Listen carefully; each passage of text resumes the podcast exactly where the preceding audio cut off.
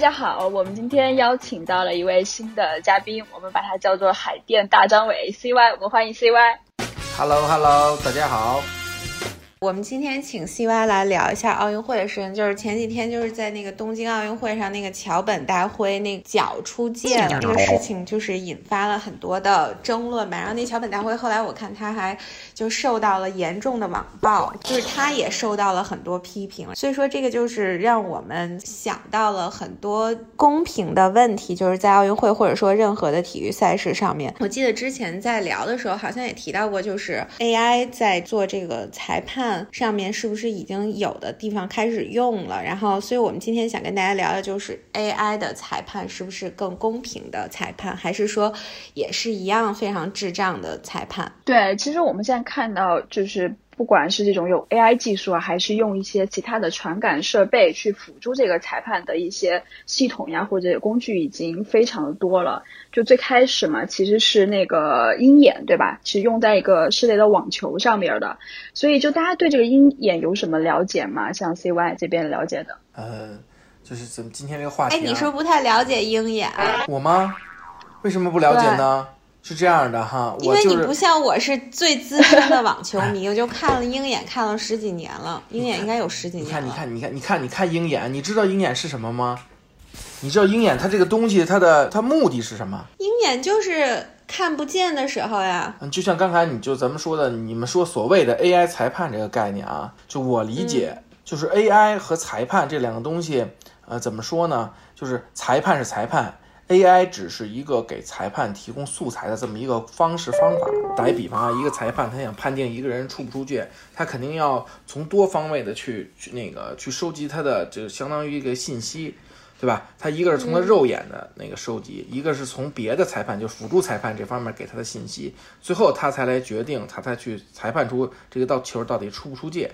所以说，对，所以说这个鹰眼只是一个辅助的，告诉他这么一个，相当于一个就是一个假裁判，哎，智能裁判这么一个概念，哎，这么一个概念，就是他只是，你听我说完，他只是说来，嗯，就是从某一方面告诉你这个东西出界或者不出界，而只而且他说的出界不出界是可能你看不到的，是他的从他的一个技术方面，他的算法，他技术方面来告诉你。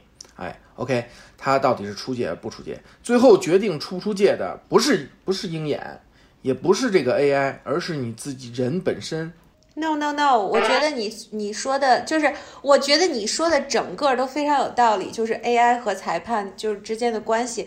但是鹰眼就是为什么就是把它单提出来？这个我唯一比较稍微了解一点的，因为就是看网球这么多年，就是鹰眼是可以驳回裁判的。就是你说的那些点都对，就是说裁判其实应该在一个就是裁所谓裁判了，你应该在一个比赛的时候，他有最终的那个 call，就是 make the call。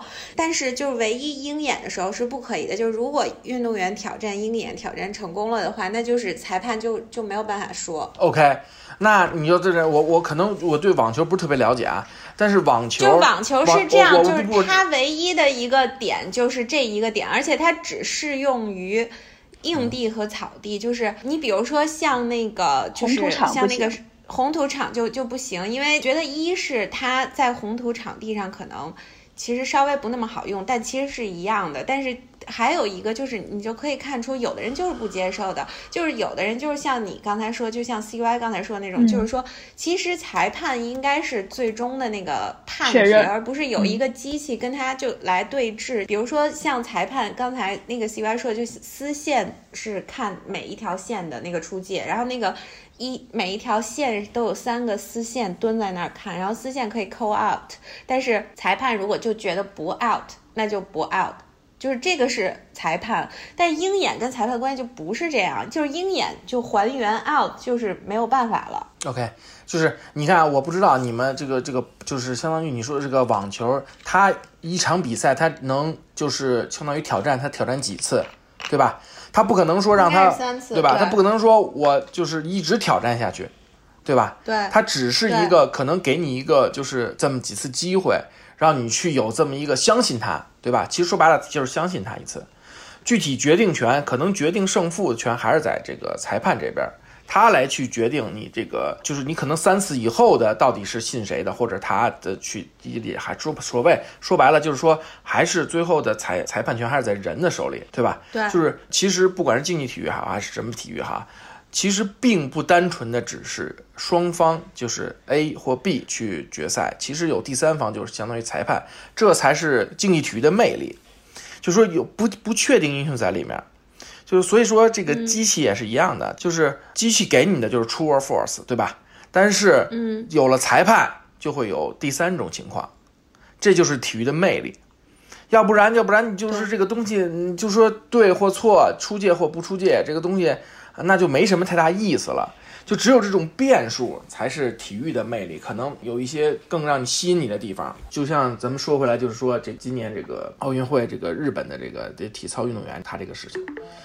就可能真相啊，可能真相就是他啊出界了，或者是他踩线了之类的哈。但是最后裁判他就是判了他没事儿，对吧？他没出界。嗯，这个东西就是你换位思考，因为现在这这届是日本举办的奥运会，对吧？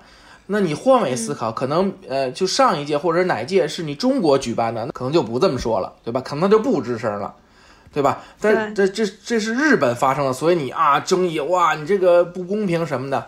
这就是就是说白了，体育没有公平这个概念，公平是相对的。对，我同意你说的，就是所以，我我看了一下北京奥运会的时候，就是那个金牌数，我觉得这个这个北京奥运会金牌数这个可能是因为因为那个主办方他有权利加一些他自己优势的项目去这个这届里，这个这这也是一方面啊，可能会金牌数会比较多。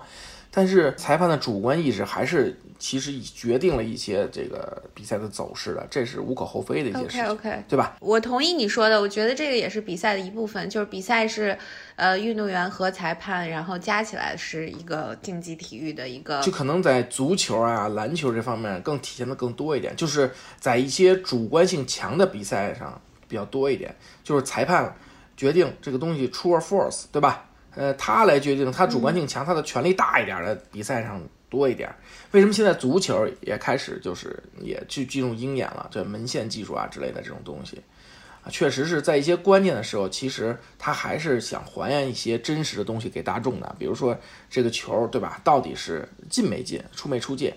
对吧？可以可以去看一下。现在那个足球已经发展到怎么说呢？就是他已经相当裁判员，他有有个智能手表，就是这些门线技术，他会时刻的鹰眼这些东西会时刻的反馈他的每一个判罚的那个，相当于就是也不叫精准度吧，就是给他一些建议，就是比如说一些这个球到底进没进，对吧？后方的处理鹰眼技术他会告诉他，他是不会告诉你进或没进的，他只是给你还原，OK，让你看一下当时的一个情景。就是说，鹰眼这个东西，它有时候它可能拍到了，它正好在这个范围内，它是拍到了；有时候它是拍不到的，出了这个摄像范围内范范围外了。OK，这个时候就需要 AI 这种大数据、大算法来去模拟。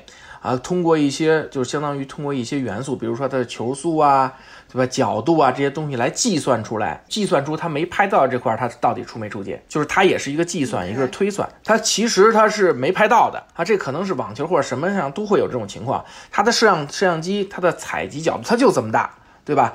但是它可能它拍不到一些角度或一些范围，那它只能通过大数据或者是这种 AI 智能算法去去算出来啊，到底它是出没出界。这是这块儿的一个，就是相当于 AI 在这个运动上面的一些应用吧。哎，那 Margarita，你觉得呢？你你觉得你同意吗？我觉得你应该不太同意吧。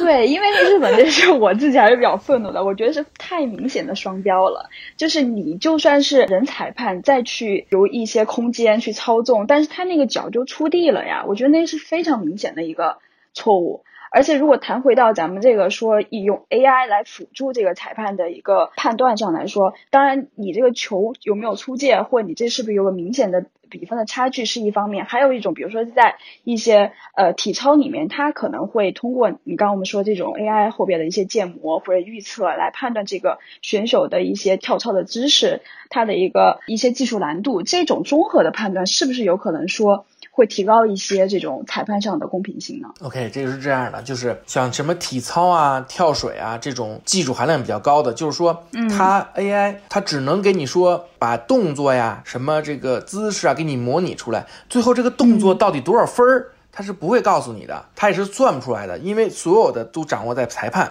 他认为你这个动作 OK 漂亮，哎呀，在我心目中好，他肯定给你个十点零分啊，九点几分。他认为我就是不好看，这就是个人审美问题了，我就是不好看，你做的就是不合标准，那他就给你个五分。就说最后出分这种东西，就技术含量，比如说跳水啊、体操啊这种东西，他最后都出什么几点几分，他并不是靠算法啊什么去算出来他几点几分。而是他自个儿还是主观能性比较这个强的一种这个比赛。你看郭晶晶什么的，他为什么说裁判的裁判？就说他去来看你裁判到底是不是能一个公平公正的去最后出分儿。他是现在做的这么一个工作啊，像这些比较有名的这些运动员，他现在他们都会去做这种工作，就是裁判的裁判，他去权衡你这个裁判到底称不称职，哎，你给的分儿到底公不公平。或者是说他去收集一些啊，觉得这个裁判在这个时候给的是不是合理，而相当于一个数据的收集和数，他去来判定你这个裁判到底有没有资质去做这件事情。哎，这方面，哎呀，还有这种情况，就说 AI 这种东西，就是所谓的 AI 裁判或者所谓的这个鹰眼或者这个大数据的算法啊，它只能提供裁判员一个客观的一个就是信息，而它最终它是并不能够去。就是说，决定这个东西到底多少分的啊？决定权还是在人。是，就现在所有的 AI 或者是这种传感器的这种呃裁判，其实还是都是一种辅助的功能嘛。对。但我们就是想说，讨论说，你裁判你要基于一个怎样的一个。呃，一个情况去判定是不是会更公平？比如说 AI 它提供一些比较板上钉钉的一些数据，那以后啊，我当然知道现在可能没有这个标准。那如果以后技术更成熟一些，或者是我们在对于这种机器来做裁判的一些标准，它细分的更细一点，然后它的标准就是更精确一点，然后裁判在根据这个标准去做一些裁决的时候，是不是会更公平一些呢？这个标准谁来定？我觉得标准肯定是机器定啊。为什么呀？为什么会把标准交给机器啊？我我觉得是这样。就是你说的两个方，就是两个方面。我觉得有些东西是完全可以用机器定的。你说的那些动作优不优美，我觉得这个是确实很难改变。我也不觉得没有可能性会让机器去判断优不优美。就是我觉得是这样，比如说你把所有的大量的数据都输进去，还有过往的裁判对于这一个动作优不优美的一个分数，然后你进去黑盒子里边去做一个什么东西，然后。我觉得像你说的那个裁判的裁判的功能，我觉得裁判的裁判这是可以用机器来做的。就是当一个裁判打出一个分儿，跟机器预测出他应该打的分儿有特别大的差距，比如说这个时候人为的定出一个数，达到了一点零的时候，比如说。机器预测他跳这一跳是是八分，然后结果裁判打的是七分或六点多分，就差特别多的时候，这个时候就是一个预警。这个时候，那我再 review，就是这个时候我自动进入要 review 的程序。我觉得，那你你只能往这个方向去发展，呃，就是说这肯定是一个发展的方向。但是这个抛开不说的话，我觉得就刚才 Margarita 说的一个东西，就是有些硬性的，你你总可以规范进去，比如你出不出界。对吧？我觉得这也是为什么要用鹰眼。所以说，采用这种技术的还是分比赛的，像这种足球啊，像你这种网球啊，这种就是 true force 的情况，那么就可以用到这方面。为什么说现在你的比赛不全部用鹰眼？他只是给你三次机会，因为你这个鹰眼这个东西，你说公平，你凭什么说它公平，对吧？不是，我觉得不全部用鹰眼，是因为那样比赛就没有办法进行了，它必须有一个规定，因为那样的话就变成了我每一次都要挑战。啊不啊，就是我每打一个球，我都要挑战，就是那那这个比赛就是，如果你没有限制的话，那我我这一场球三个小时变成六个小时。不挑战这个东西是这样的，申请仲裁还是要次数限制的。最后挑战完了，说白了，你不是还是回到裁判那儿吗？对吧？你如果你现在只是只是对你所你说的这是一个方面，就是你要每次给观众展现出你鹰眼的结果，可能这个比赛它就碎片化太严重了，对吧？你可能一个就是你所说的，就可能变成一个正无穷的一个时间了，对吧？那如果你不这么做，那你说白了，你还是要把所有的数据交还到裁判这边来决决策，对吧？那你就你即便。你是真没出界，但是我裁判就说他出界了，就是这么简单一个事情。这个是能够避免的。如果说那个鹰眼的那个，OK，速度，咱们再咱们再说，咱们再说回来，就是说你是鹰眼，这个你可以这么做，就说你所谓的一些你替代裁判去做决定而已。它的机器不管是 AI，它的算法什么，它的所有的训练样本都是靠以往的对吧？以往的这些裁判的结果、比赛的结果来去训练的数据。说白了，他还是靠一个人他所做的决定来训练出这么一个机器。说白了，它自带的就是自带了一种原来人所谓的一个记忆化的东西。你会发现，你训练完了以后，它并不能决定你现在这个人他所判断的东西。就比如说，我现在这个裁判，你是做不了，你是替代不了他的。就可能，比如说，他以前训练数据都是那个睁眼说瞎话那种裁判，哎，对或错的裁判，对吧？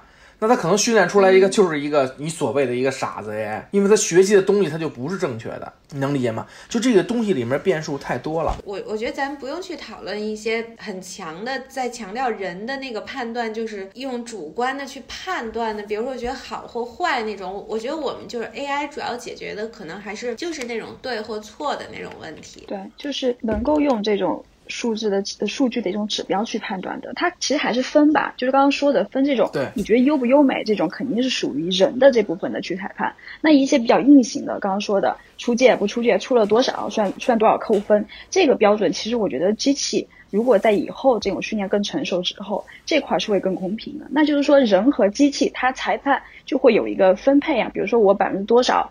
哪几项个指标是属于人去判别的？哪几项比较硬性的指标，我是用机器去判别的，然后再去完善它这个打分的一个评分体系。嗯，对，就是比赛分两种样式，对，一个就是你所谓的 true or false 这种比赛，就是对或错的比赛，这是可以可以去做这方面的尝试的。但是说最后的效果可能还是人决定，还是最后的一个体育竞技的一个最，就说白了，它的魅力就在这里，真的是魅力，就可能你是我，我觉得。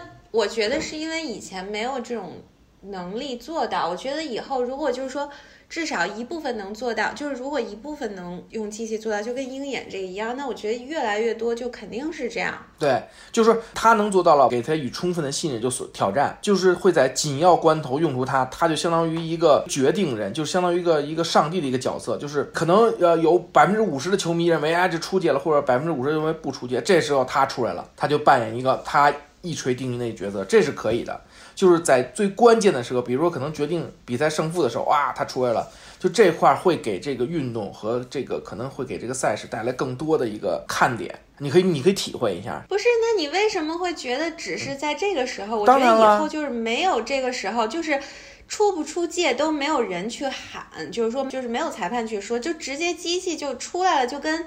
一个声音一样，就是就跟你从超市出去带走了一个东西，直接声音就响了，就没有什么可争议的，也没有人去判断对错，就是机器说出界就出界了呗。争议其实是比赛的一另一个魅力。比如说，我给你打一比方，你看比赛，你就看中国乒乓球的比赛，你现在觉得你有意思吗？就完虐对手，没有什么争议，就是打不过。那你觉得这个比赛有意思吗？不是不是，那你的意思是说明明我们有这个技术可以做到更公平，然后人类会公平是相对的，有意思去公平是相对的。不是，那你觉得人会因为这个而不用这个技术？明明这个它可以用啊，就所谓的你的挑战可以用，但是它绝对不会说以后就由由这个东西来代替。我觉得以后绝对会用，那你看绝对会代替。就是咱们俩，比如说你看场比赛，你就是波澜不惊的看。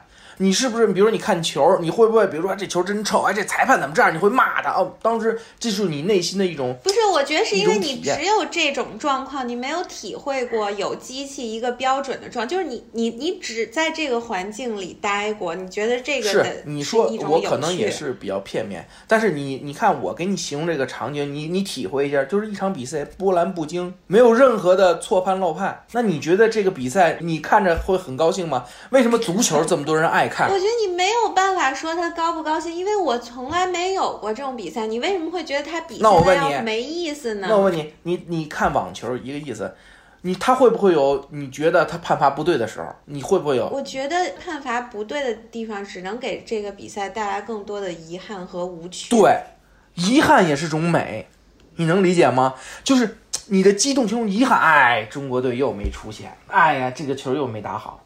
这就是一个不不，我觉得这个跟我就，我觉得你说的是一个就是你自己的感觉啊，但我觉得就是说以后一定还是会更公平的，因为我觉得运动公平很重要啊，你不会因为就是为了觉得好玩而就就是明明可以更公平而不公平啊。就我觉得就是你说的那种，哎，觉得哎有个失误或者是有一个争议，它会引起你在看比赛一种更大的激情或者这种情绪上的投投入或乐趣也好。但是这个公平本来我们也知道不可能百分之百的，就算你去用机器，你这种乐趣还是会在的。它只是说是在数据上更公平一些。我觉得是这样啊。你其实人是已经在用任何手段能更公平的，就是人只是没有这个技术更公平，所以才让人去做裁判。就你们所说的对，是这个机器它可能也做不到百分之百的公平，它也会有出现这种情况。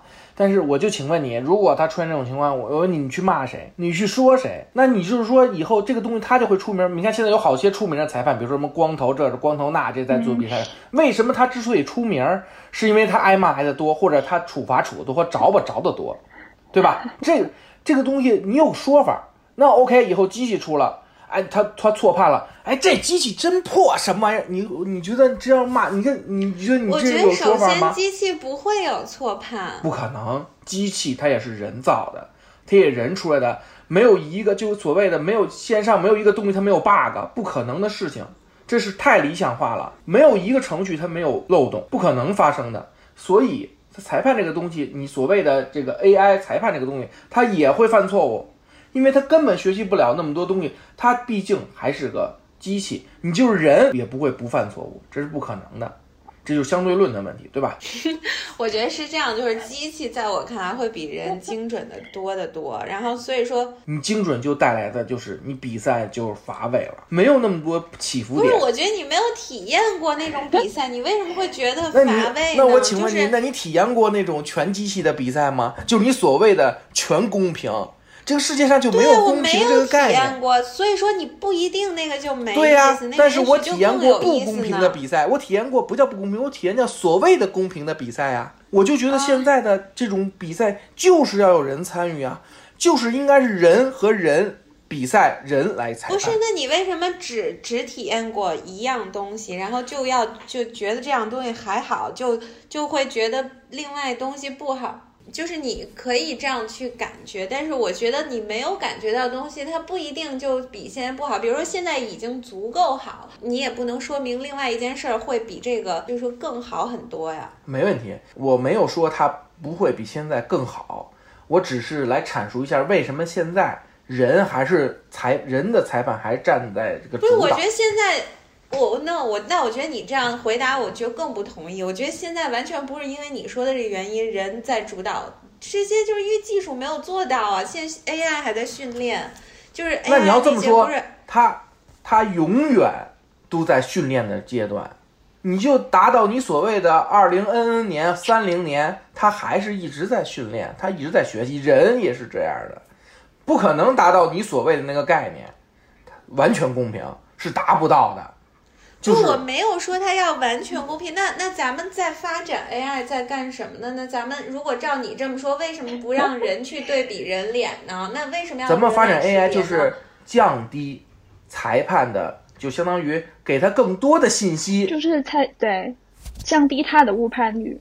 不是降低他误判率，是给他更多的信息，让他去做裁决。这个问题，你给他再多的信息，他找一个裁决权，他也可能说。对，就算给的信息是对的，他也可能说不对吧？对，你还是扣这个分了。所以说你还是得给机器一部分的这种裁决的权利，不能说全部。对，就只要在一些硬性指标上。像网球这样的，就是相当于挑战。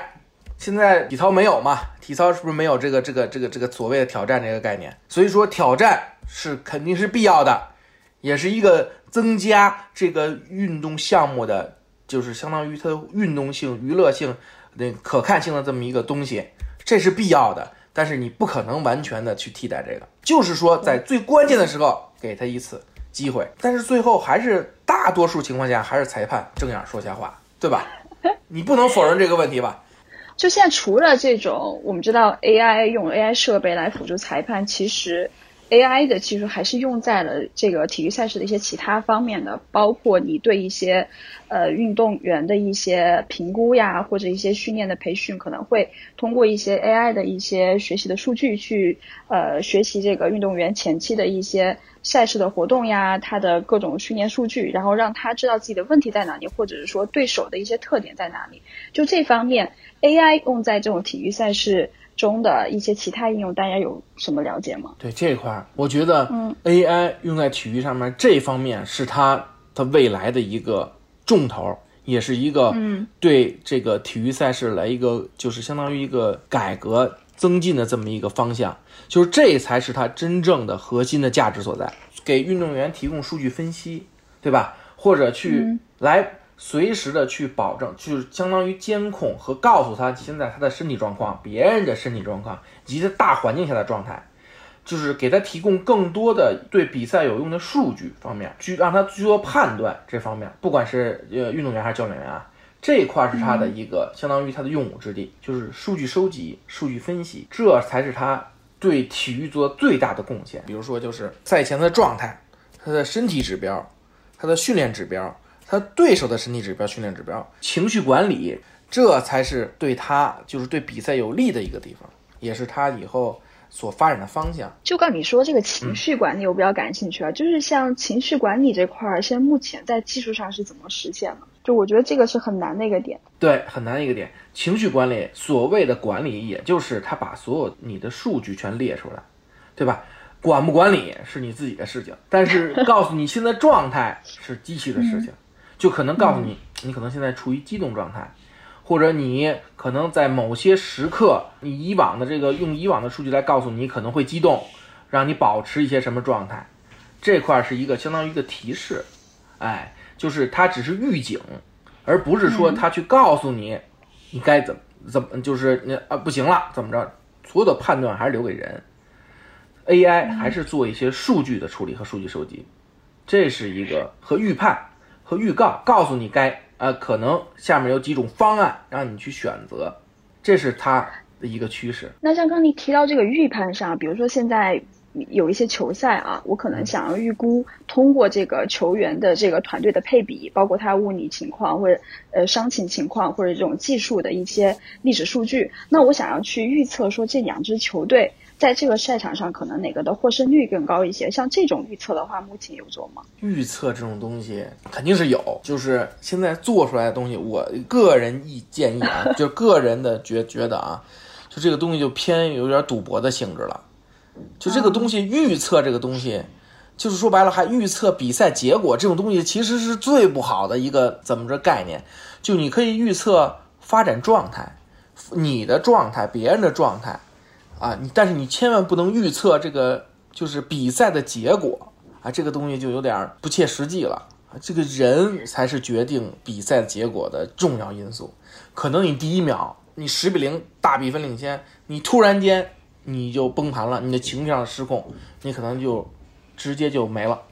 这你预测得了吗？你预测不了。不是，我觉得你这些都是可以从数据里预测出来的呀。为什么可以从数据里预测呢？他也太弱智了！我预我我数据我告诉你，我这个人真的这个球百分之九十九能拿下。就是什么情况的时候，人在容易出现情绪的崩溃，这当然都是算法的一部分啊。否则那个算法也太简单了，就是一个统计学我算法告诉你，此时此刻，对啊，你你有百分之九十的情况出现情绪崩溃，那我就是那百分之十，你怎么办？不是，那这样就这这肯定是有啊，那永远都是有，那没有一个东西能就是百分之百的预测，但肯定比人的预测要准啊，肯定比你一个人的感觉要准啊。对，比如说这个时比赛上哪个时段，或者在哪个大比分压迫的时候，可能这个对吧，情绪的出现波动的概率可能会更大更大。如果考虑的稍微周全一点，是不是也可以做到？当然现在是没有做到的。天气预报是一个概念。请问你们，北京的天气预报不是那当然要用天气预报了。那你不是就是你你不能抓住这个这个，就是它有错误的点就否定它这个这个我们那否则的话，我们为什么还要继续在研究，继续用数据做天气预报呢？这么多人就是为什么在研究这项事业呢？还 OK，这个是没有问题的，你可以预测，你可以研究，但是它是不能取所谓的决定。来真正让你，比如说，就说你预测谁赢这个概念，这个一点意义都没有。赢不赢是这个两个人，可能是这两个团队来决定的。你预测，你只能预测一些数据，告诉他们他这时候会做什么状态，会做什么事儿。但是你不能预测他肯定能赢。赢这个概念和你做这个事儿是两个概念，就是你不，你绝对不能预测这个东西，这个比赛输赢，你只能预测这个人当前的状态。可能我说的还不太明白，就是我自个儿理解的这个东西，我说不出来。不是，我觉得你理解完全不对。不，我认为比赛是不能进行预测的。我这么说，你们能这咱们这么不是人家愿意预测就预测呀？什么叫不能进行预测？那我也我愿意预测就预测呀。比如说你和谁那个什么比赛，我就愿意说就说呀。对，就是人你也在预测嘛。其实你很多对啊，那现在你也在，你不需要大数据，你也可以预测。对吧？我那我预测很不准啊，我就是需要 AI 来帮我预测的更准啊。你可以这么理解，就比如说我十次里只有三次里预测对了，然后我发明出一个机器，十次里有四次预测对了，它还是有六次是错的，但它还是。非常非常好的进步啊！即使是一点点的进步也是进步呀。就是，这就是为什么？那你现在如果 AI 判断你人脸不是你这个人，那就是 AI 说了算。那现在就比如说十个人站出来一看，就你就是这个脸，也没有办法，还要回去再查再查，要好多证明才 OK。就是现在就是一，因为它比任何一个人都要准啊。可以，你说的这个概念是没有一点问题的。你可以用它，但是目的是有问题的。就是说，你你所谓的人，还挺可怕的。我觉得这事儿跟就跟赌球一样，如果真的有一个机器能够做到很高的预测两场球赛的准确率，哪个会赢的话，这可能是一个暴利。我觉得 现在也有预测，没有问题。但是为什么还有人能赢，还有人输，还有人不用它也能赢？这个东西就是这样的。这个东西不可能说它就是一个赢或输，它百分率说白了，它就是百分之五十的概率。而不是机器所谓的百分之九十九能赢，百分之零去不能赢，其实它的概率就是百分之五十，而不是机器算出来你所谓的啊，它概率肯定没问题，肯定没问题，不是这个概念。不是，我觉得你混淆了数学的概率和我们机器预测的那个 possible，就是 likelihood。这就是现在社会上所有人的误导，就是你说的这种情况，大家都认为你所谓的。可能性和结果是成是一样的，就是我百分之九十九可能干这个，那可能这没问题，跑不了了，肯定就这样了。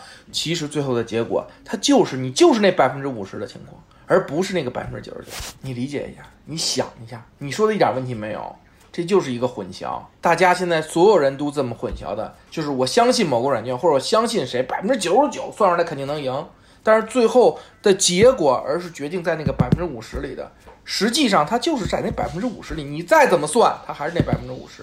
啊，当然，这个球赛你可能会依据一些以前的这种获胜率，对，比如把中中中国队跟别的队打，你的获胜率是多少？这种是可以去做预测。这个可以，这个获胜率是什么概念呢？就是一个让你事关上有个冲击，哎，我压倒性，或者是哎呦，这俩人百分之四十九，百分之五十一，哎呦，哦，我这个很这个这个比赛会很激烈，给你一个这样的一个相当于一个相当于一个暗示。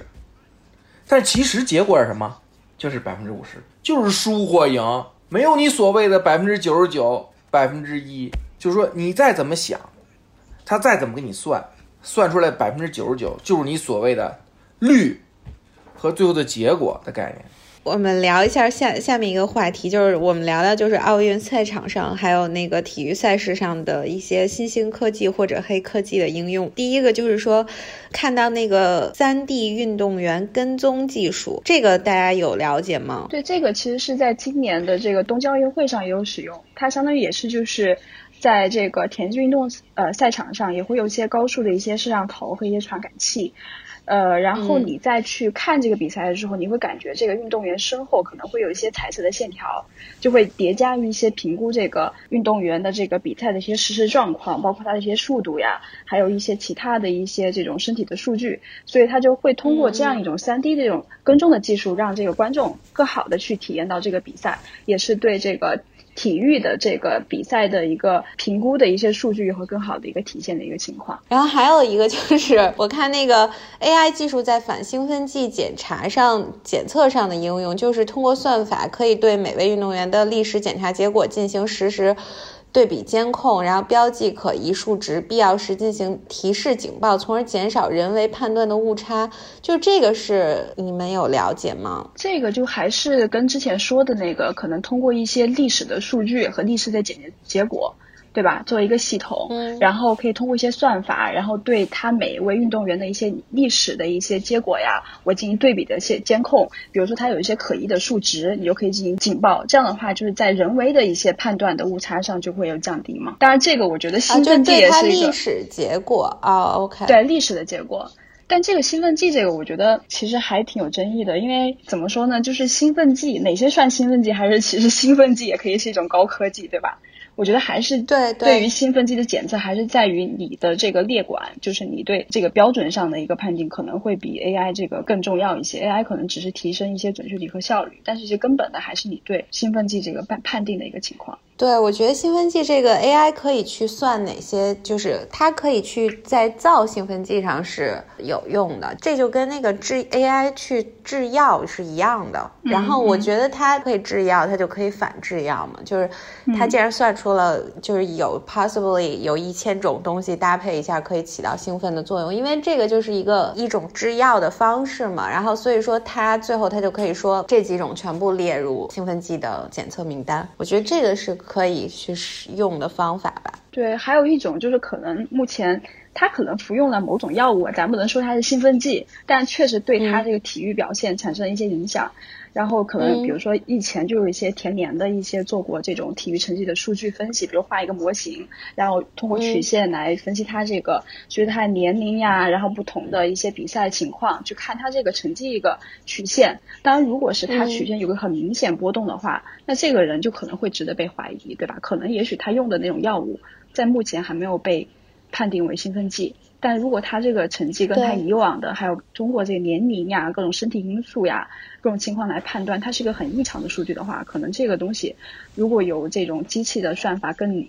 全面的去把这个模型套用在里面的话，可能对于检测和警示来说，我觉得是挺重要的。OK，就是我不太同意你说的，我倒是觉得一个国家的这个在兴奋剂上的这个制药水平，反而是很重要的一个在运动上的一个很重要的分支。就是它如果明显的提高了运动性能，就是很异常的那种，然后这个药又不在呃现在的就。当时那一时刻的兴奋剂名单上，我觉得这个是一个非常厉害的事情。我不知道你你明不明白我的意思，就是这个其实就是一个博弈，就是你发明出一个东西能 boost 你的这个 performance ability，然后另外的，然后这个时候如果别人发现了的话，他会特别快的把这个东西放到兴奋剂名单里。就像我们训练跑步，可能我去水底下跑步，然后跑十天。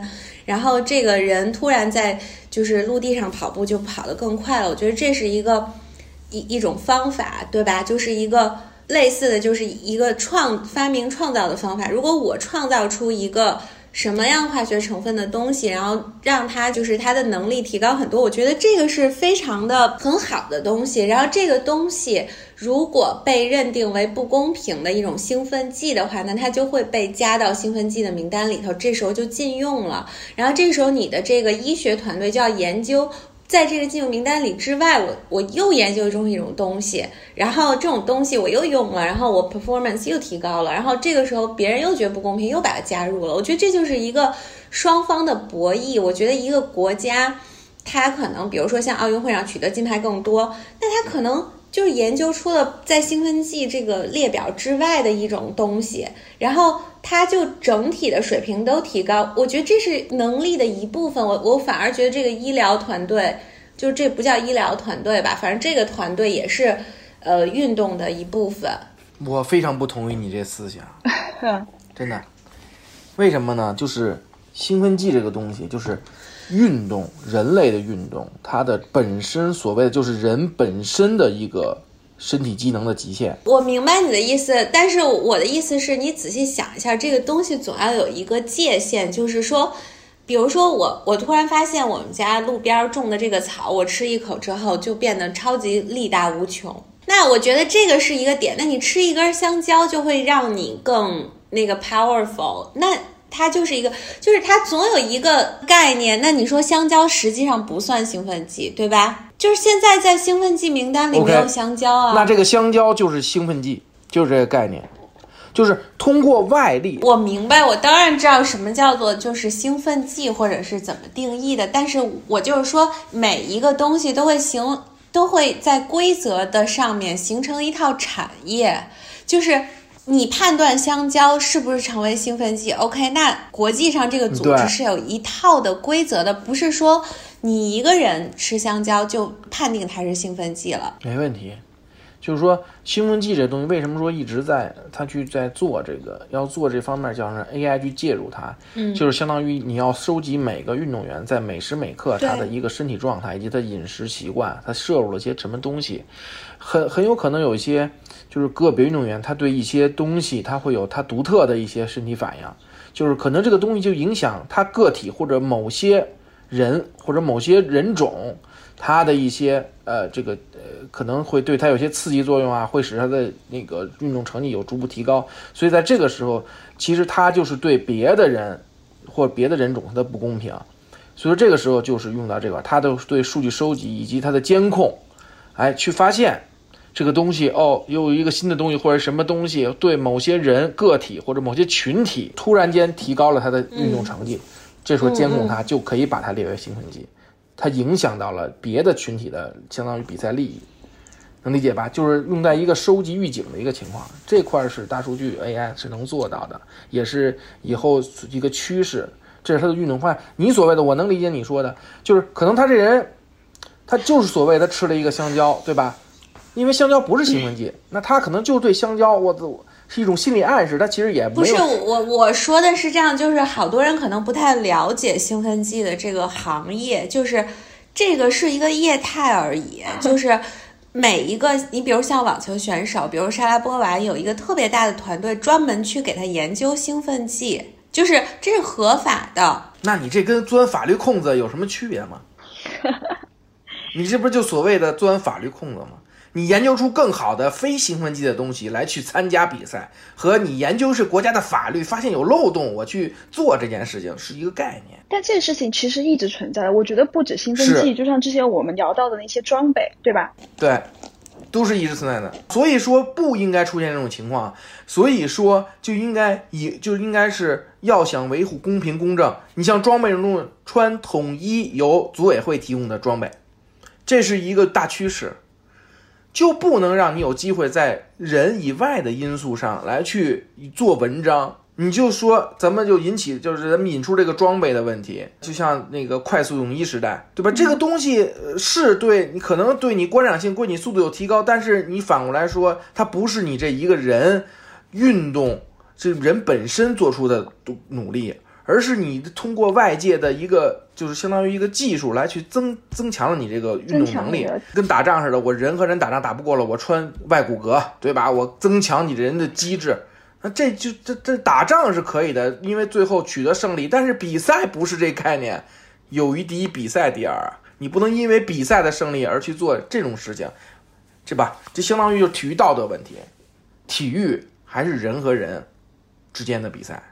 不能有外界因素，不管是药物上的还是外在的这个装备上的。我我同意你说的这个，我觉得可以有统一的，这是一种非常好的，就是去更公平的方式，有可能是，但是我觉得。体育从来就是一个，因为它是一场游戏嘛，每一个 game，然后它是有一个规则的。比如我规则就定为投篮算是好的得分，我规则也可以定为投不进是最好的结果，投进了就被罚分。就是这是一个 game，它就只是有人为定的一些 rule，所以这个不算是钻法律空子，或者是就是跟那个我觉得是是有本质上的区别的。那我做的就是在这个。不触犯你游戏规则的情况下去取得最好结果，就像我故意犯规，那那那这个算什么呢？这个不算钻空子吗？我觉得吃药也是一样啊，吃东西不，这就是跟跟法律一样完它的制度的完善性的一个问题，就是随着这个参与的人越多，时间越长，他肯定会有一些人，也不叫偷机取巧吧，就是他会有用一种别的方式。去赢得比赛，不光在你那个这个泳泳衣这概念啊，兴奋剂这概念，你像篮球啊、足球，它都会有一些特殊的条款。就比如说，随着比赛的进程，随着那个这些比赛的发展，他可能为某些人制定特殊规则。他发现这个人，哎，他也是在原来原先的规则之内。然后他通过这个规则做，呃，他做出了一些呃比较好得分、比较好赢的一些手法，别人呃防不住他，或者是别人抑制不住他，会影响这个比赛的观赏性啊、公平性的一些东西，他会把它列为一个新的规则。这是也是一个，就相当于一个对这个整个的这个体育赛事的一个比赛的一个完整完整性嘛，一个健康性的一个相当于一个优化，对吧？你要随时随刻去 update 你这个你这个东西，你这个规则，像现在法律也是一个概念，它都每时每刻都在加新的法律，在细化新的法律细节，都是一个概念，目的就是让更好的去执行嘛，对吧？一个意思，就是说你可能会那个就跟兴奋剂一个概念，你可能今天发现这个东西不是没没在这名单里，那明天我发现你这个影响了，那就会给你列在这个名单里。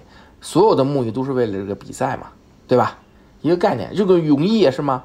你的快速泳衣是为什么最后给灭了？就发现这个东西，这我不穿和穿，我的对这个比赛这个成绩有很大的影响，对吧？所以他就把你灭了。嗯。但我觉得研究这东西是不可能会消失的，就是对，这其实也是一种促进这种装备。这跟这个世界上坏人是不可能没有的，是一个概念。这个世界上不可能消除战争，这都是这个概念。这肯定会有人去做，去偷机取巧去做这些事情。对，就看它用在哪儿了。比如说，有些科技装备，它如果是就是所有的人都可以使用，而且能够去。对这个运动员的身体减少一些损伤，或者是更多的安全的话，我觉得这种装备是它是好的呀，并不是坏的呀。对，我同意你这个意见。对，所以所有事情都没有好与坏，就是我觉得没有所谓的什么对或者错，这个是一个就是都是一个界限的问题。就是你香蕉可能把香蕉浓缩成一个程度，就会对你有什么放大作用，然后。就是你一个药到底怎么样才算是兴奋剂，怎么样不算是兴奋剂？那你人类对药的研究，去让人变得更有力量、更健康、体能更好，是不是也是一种在运动上的进步？我觉得这个都是一个我们应该去用一个稍微更开放的眼光去看的，而不是说一提到兴奋剂或者一提到一些嗯增强的运动性能的东西就很排斥。对我觉得。一样是运动发展不可分割的一部分，就是说，所有研究那些药的人，也是为体育做出非常大贡献的人。对他研究药，应该用在恢复，对吧？以及保护这个人。对你，你比如说，你恢复他一个很好的运动员，如果他在某一方面，他比如说他得胃病了，那我们去是是去给他治的，因为如果他胃病不去治，那他跟别人也不公平，那他又属于是。就受到不公平的对待的一个人，他有伤了，等于那我在治疗他的时候，这个药可能就会有对是增强作用。那你这怎么界定呢？所以说没有办法。那你就是靠你的科技，药物科技去把它剥离出来，让它又能治病又不影响这个人的兴奋程度。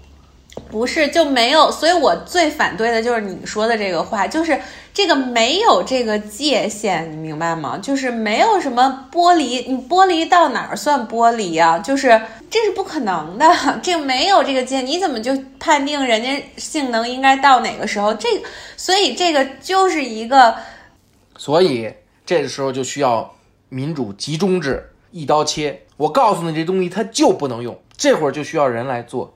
最后的决定，就所以说这个世界上没有完全的民主，只能有集中。我是这样理解啊，奥运会也好，或者说人运动这么多年，就是有从人有比赛来的时候，人追求更快、更高、更强，然后技术是会让我们更快、更高、更强，不论是从训练方法，还是从一个，我觉得竞技比赛让那个裁判的准确度更高，用 AI 来做裁判。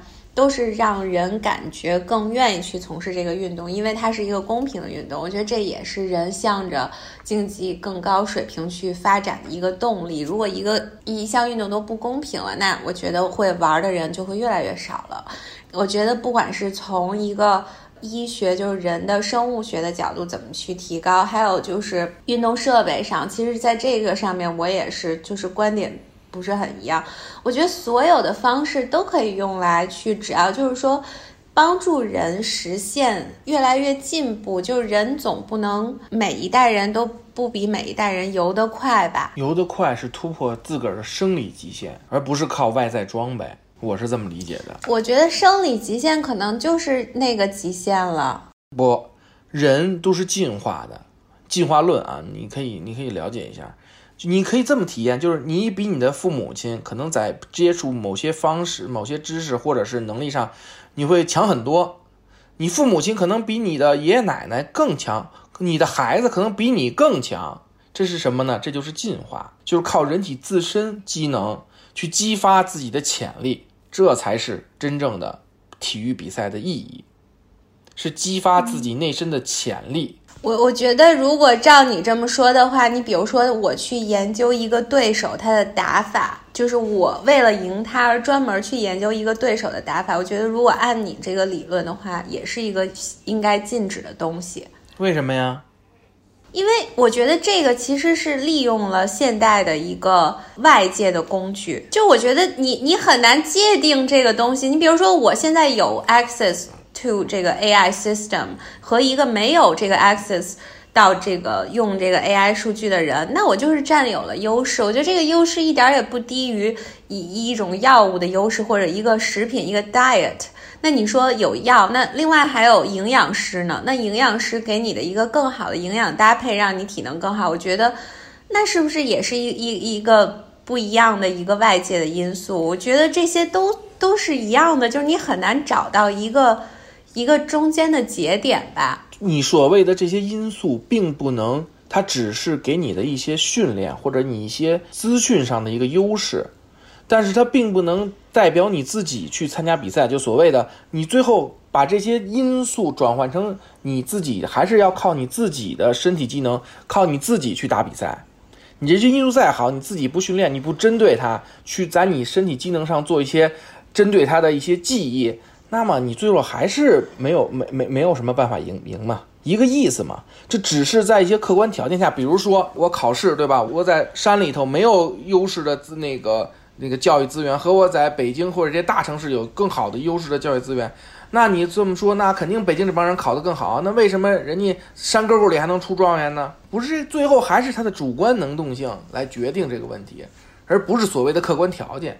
你客观条件再好，最后都要转换成主观能动性。只是说他在客观条件上比你很优越。我是觉得他今年不是加了一个 together 嘛，一起，我觉得概念挺好的。就是我觉得不管是科技好，这种药物也好，你这种装备也好，它都会是更好的，而且大家一定不会说是。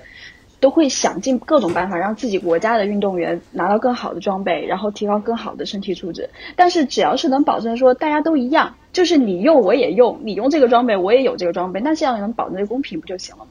最关键的是你保证不了。你像什么人家打仗的国家，对吧？为什么人人家没买不起这个装备啊？你这个客观因素，人家买不起啊，除非你主办方提供。对吧？你说你奥运会组委会，你提供每个人一样的装备，那没有问题。你穿都穿机器人装备都没有问题。那你的比赛味道就变了。你不是在赛你自己，你在赛你的机器人啊。赛装备。对，你在赛装备啊，你不是在赛人啊。咱们核心的还是人啊，人参加比赛，对吧？你要提供一个最基础的比赛环境，就是你要你要兼容这个世界上所有的运动员在一个起跑线上。而不是说你所你们这些呃发达国家啊，我在一起跑线上，我这些不发达国家在起跑线上，你就做不到这个所谓的 together 了嘛，对吧？所以它就是一个目标嘛。对，就说白了，现在也做不到。对你这个一个桶还是那个短，它决定你这个一个基础，对吧？你要为他们着着想，对吧？你看你什么对吧？你有的时候中国人对打那个那个人家刚刚打完仗那国家，那那球都接不过去呢。那你对吧？你不能说碾压人家吧？一个概念，就你还是要参与第一。体育的本身，咱们说到最原始的方向，就是因为消除战争才有的体育啊。这个可能这个这历史上的问题啊，奥林匹克精神嘛，对吧？还是要初衷不能变。就是一个是一个竞技体育，但它是其实初衷是为了和平。对，为了和平。